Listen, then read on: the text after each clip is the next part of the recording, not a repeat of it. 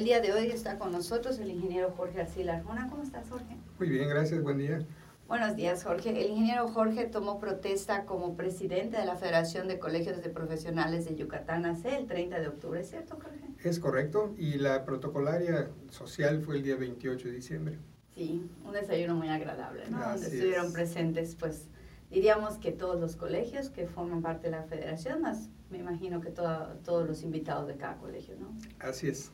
Jorge, ¿nos podrías platicar lo que la federación hace, empezando, por ejemplo, por cuánto tiempo vas a estar como presidente, quiénes son, no quiénes es tu comité, pero de qué se conforma el comité?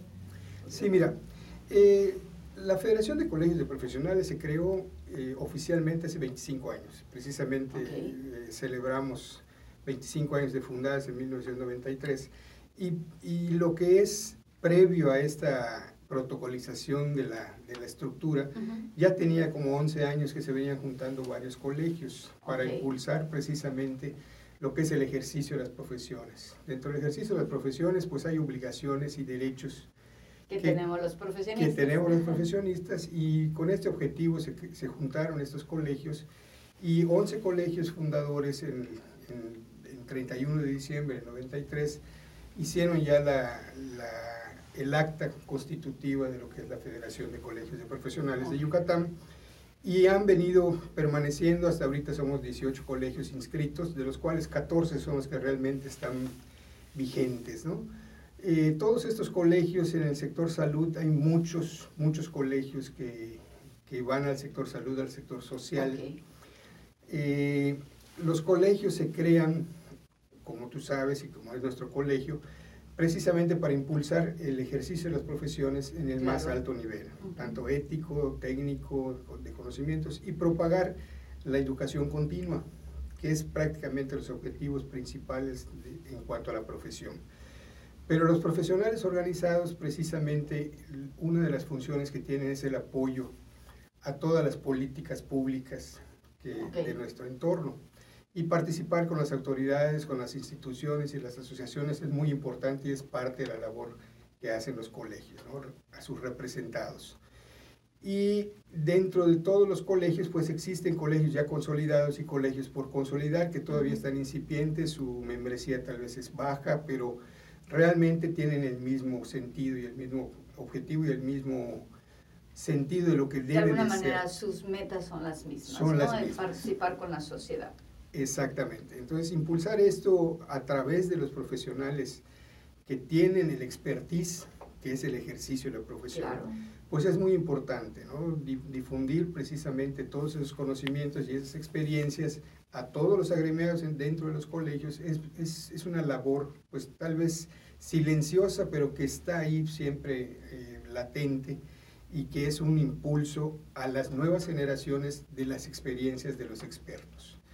Estos expertos deben de permanecer o pertenecer a comités técnicos por especialidad, que son de donde salen las listas de los peritos y de los expertos para poder dar dictámenes, estudios o deslindes de, responsabilidades dentro de un juicio. Y los colegios, eh, dentro de la ley de profesiones que, que está escrita, eh, precisamente eh, están esos comités técnicos para apoyar las políticas públicas. Es muy importante conocer esto, ¿no? Porque a veces no sabemos, ¿no? Y nunca, nunca estamos exentos de tener una situación jurídica, ¿no? O judicial y requerimos apoyo, ¿no? Sobre todo como profesionistas o incluso como ciudadanos, ¿no? Muchas veces tenemos algún problema y requerimos un perito que, que dé una, una opinión, ¿no? Así es. Mira, con el municipio de Mérida estamos ahorita muy, muy en contacto, estamos haciendo precisamente una lista de todos los servicios que los colegios pueden dar a la sociedad y a la Ustedes como federación, ¿no? Como federación eh, estamos trabajando en contacto con ellos precisamente para ofrecerles todo el apoyo que necesitan en la participación ciudadana. Este Julio Sauma, el antropólogo que es el secretario de participación eh, social del, municipio de Mérida, eh, nos pidió, ya tuvimos esos contactos, y, cómo podemos nosotros intervenir para sus programas y dentro de lo que son los expertos, qué se puede hacer, ¿no? o sea, qué podemos apoyar en cuanto a las políticas públicas que ellos tienen y la difusión hacia la sociedad de, cosas, por ejemplo, de salud, de problemas familiares que hay en, el seno de las familias, los psicólogos, por ejemplo. Eh, hay cosas que realmente tienen los expertos de los colegios y hay que transmitirlo, hay que promoverlo y difundir lo que son las políticas y lo que son los estudios que se han realizado por esos expertos que te comentaba para poder darles a la sociedad el conocimiento y cómo poder llegar a solucionar sus problemas. Y tal vez la federación también podría ser como un puente, ¿no? Porque hay mucha gente afiliada a esos diferentes colegios que están en la federación que son académicos, no solo son profesionistas. Hay mucha investigación que se hace que a veces queda un poquito lejos de la sociedad, ¿no? Por falta de, de vínculos o por falta de, de tiempos, ¿no? Y yo creo que la federación podría apoyar mucho esto, ¿no? El vínculo con, con, las autoridades, con la sociedad misma, ¿no? Así es. Este, el contacto de la federación no es solo con las autoridades, sino también con instituciones educativas, con instituciones particulares y asociaciones que impulsan apoyos a la sociedad. Entonces, eh, todo lo que está contemplado dentro del ámbito de los profesionales, pues ahí están presentes los colegios y la federación los aglutina de tal manera que todos puedan tener una, una línea eh, a seguir de tal manera que cumplan y, exijan sus derechos. ¿no? Es parte del, del, funcionamiento de la federación. Claro, y como tú decías, pues cada colegio tiene una expertise, ¿no? No es lo mismo el colegio de médicos que el colegio de ingenieros, pero sin embargo es muy interesante que todos podamos estar en una federación y podamos compartir los mismos objetivos, ¿no? Así es, así ¿Cuánto tiempo vas a estar, dos años, Dos años en el 2020, eh, octubre de 2020 ya debe terminar el, el, periodo. ¿Algún plan que quieras compartir, además de, de, todo lo importante que es participar con las autoridades y la sociedad, algo que le quisieras compartir a nuestros radioescuchas? Pues mira, dentro de los colegios es necesario que todos tengamos un centro de actualización profesional. Okay. Eh, lo dice la ley, que la actualización profesional es muy importante eh, y sobre todo para poder certificar conocimientos de los profesionistas que ejercen dentro del Estado, dentro de nuestra entidad y dentro del país también. O sea, conoces que también hay iniciativas de ley que están incipientes para la certificación profesional, para los que quieren trabajar fuera, los que quieren venir a trabajar a, México. Y todo este tema de la certificación es muy importante y tenemos que tener el conocimiento los colegios de qué tenemos que cumplir para poder lograrlo. Claro. Eh, tener el centro de actualización profesional es muy importante. Como te dije, existen colegios consolidados y colegios que todavía están incipientes y pues hay que promover, tener un local, que ya tenemos un terreno desde hace ya varios años, que queremos eh, lograr tener unas oficinas y, una, y una sala de capacitación precisamente para todos esos colegios que no tienen local. Que no tienen infraestructura suficiente, ¿no? Para poder hacer este, esta capacitación, ¿no? Es uno de los objetivos que tenemos y queremos promover y formar un patronato para poder lograrlo y tener esa sede y, tener este, este punto de actualización profesional que es tan importante para todos los profesionales. Y pues realmente pues cumplir todas las, las expectativas y todas las obligaciones que nos impone la ley, como son el servicio social que debe de prestar cada uno de los mismos egresados. ¿no? no es solo para los estudiantes que se quieren titular, sino que también está en la ley el servicio social que debe prestar cada año los profesionales a través de su colegio de especialidad. Ese punto es muy importante, porque nos olvidamos como que las palabras servicio social, ah, yo ya lo hice, 480 horas, seis meses cuando estaba en la facultad, ¿no?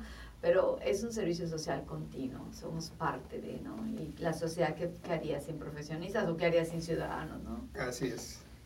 Bueno, Jorge, pues yo creo que esa meta que tienen de la actualización profesional es una meta bastante importante, ¿no? Y muy alta.